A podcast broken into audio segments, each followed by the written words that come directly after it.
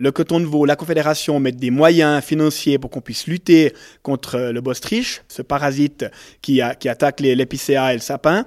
Mais euh, voilà, c'est aussi un cycle naturel. L'année passée, on a souffert d'une année avec un manque d'eau et les arbres, la forêt a, souffert. Et aujourd'hui, ben voilà, les parasites euh, se développent et finalement, on doit lutter là contre. Mais la forêt s'en sortira toujours. Aujourd'hui, peut-être l'épicéa va disparaître, mais demain, il sera remplacé par le feuillu. À court terme, c'est préoccupant parce que les, forêts, elles changent. Mais à moyen et long terme, euh, ce sera d'autres essences qui vont remplacer les résineux qui aujourd'hui souffrent du bostriche.